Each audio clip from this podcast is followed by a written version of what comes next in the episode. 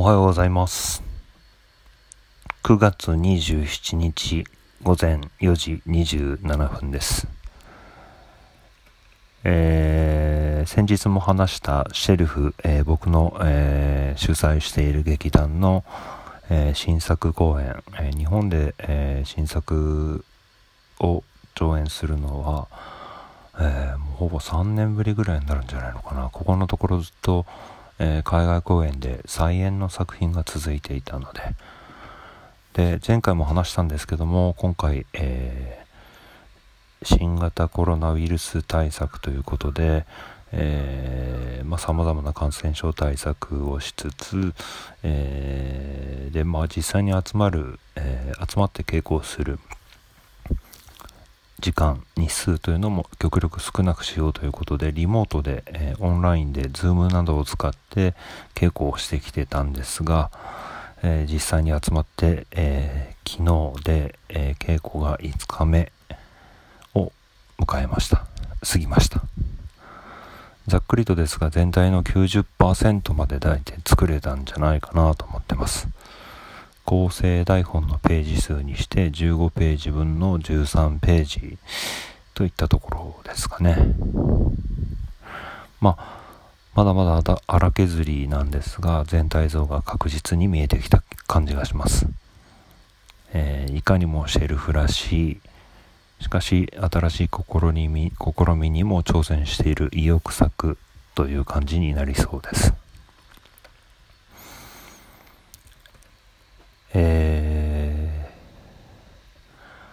タナルトのリントリックという作品について少し話をしたいんですけれども、えー、まあ、えー、なんて言うんですかね、えー、あらすじ的なものを話すと、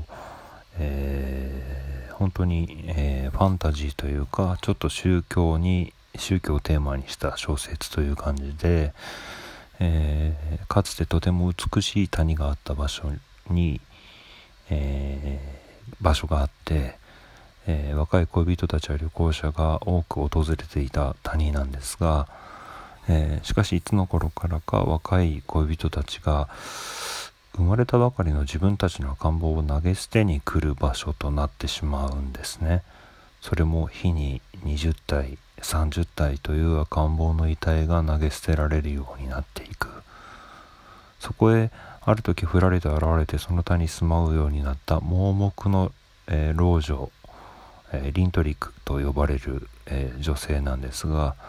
彼女が、えー雨の日も風の日も嵐の日もただただ捨てられた赤ん坊を拾い埋葬し続けるんですね。で最初は彼女の存在を恐れていた近隣の村人たちもいつしか彼女を恐れ敬うようになっているでそこにあるよ一人の若者がリントリックのもとに赤ん坊を抱えて訪ねてくるその赤ん坊は若者を埋葬してくれあ若者その赤ん坊を若者を埋葬してくれとリントリックに願うんですがその後その赤ん坊の母親である若い娘と娘の父親である漁師が現れてという、えー展開の、えーお話なんですね。えーなんですが、えーこのダナルトという、えーインドネシアを代表する現代作家まあちょっともう、えー亡くなってしまってるんですけれども、えーこのリンドリックは1965年のえーえーと日本だと「アクト・オブ・キリング」っていうジョシュア・オッペンハイマーの監督の、えー撮った映画が有名、えーま、ご存知の方も多いんじゃないかと思うんですがそれで描かれていた、えー1965年のインドネシアの共産主義者あるいは、えー華僑を中心とした、えー大虐殺が色濃く反映されているようなんですね。だから、えーさっきも一見ファンタジーというかあるいは宗教的なテーマを扱った小説のように見えながら明らかに社会を扱った批評的批判的な、えーすごく、えー面白い小説それを、えー舞台化するというのが今回の、え試みの一つです。まあえー、あるいは今後これ実は、えー、3カ年間にわたって日本とインドネシア両国で、えー、僕の友人のバンバンプリハジという、えー、アーティストが代表している、えー、劇団とうちの shelf とで国際共同制作として一つの作品を共同で演出をして作る。その、えー、第1段階として、えー、試作 work in progress としての側面もあるんですがこのえ、今も述べたようなインドネシアの事件と同様に起きてきた日本での政治的な事件を、まあ、作品にどのように潜み込ませるかあるいは世界中で起きているさまざまな同様の悲劇をということを、えー、最近考えています。えー、まあと言っても直裁に、えー、社会的な事件を描くというのは僕はそういう作家じゃないと僕自身思っていまして、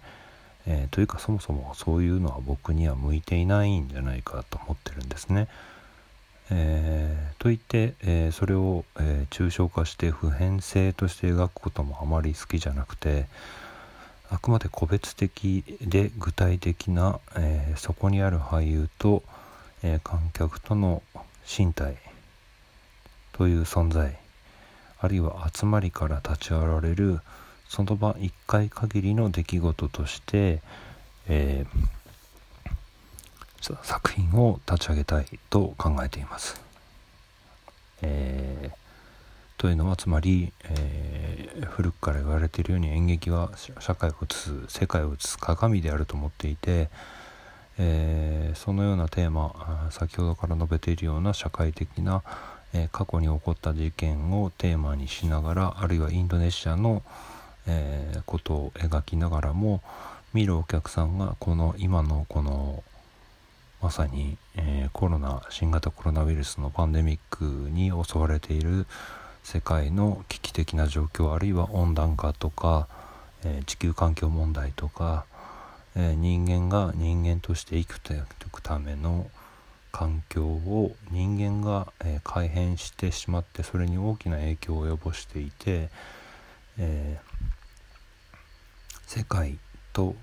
人間との関係がこれからどうなっていくのかあるいは、えー、もうすでに手遅れなんじゃないかとか、えー、そういう現状現実を、えー、見たお客さんが直裁に直裁にというか直感的に体感的に感じ取って、えもらえるような作品にしたくて。で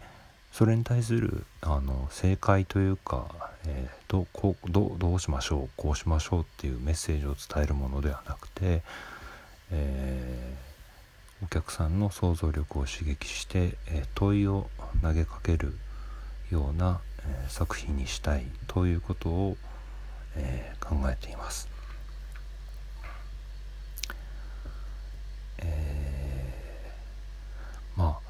なかなか劇場に足を運ぶというのは、えー、ちょっとはばかられる、状況かもしれないんですけれども、えー、本当に、えー、面白い作品になりそうです、えー、本当に稽古が前回のラジオでも話しましたけど本当に稽古が楽しいんですね。そこに俳優の体があって言葉があってセリフがあってあるいは俳優同士の身体の関係距離感空間との関係を見ているうちに演出家としての僕自身にも、